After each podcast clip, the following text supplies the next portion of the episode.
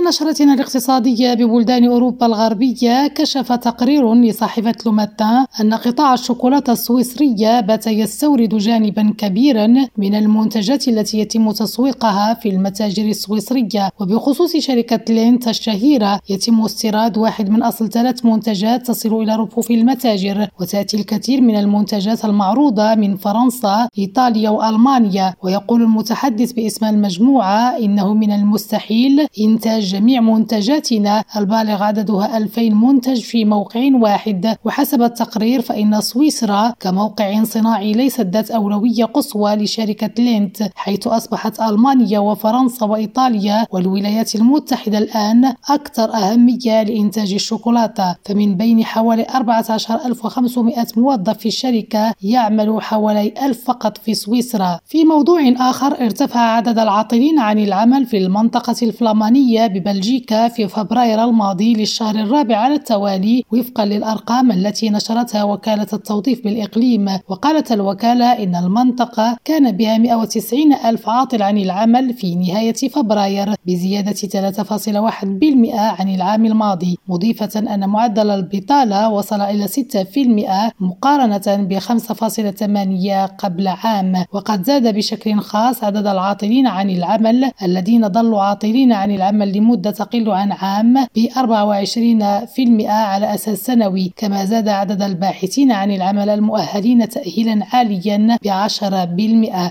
خديجة الطاهري لريم راديو لشبونة.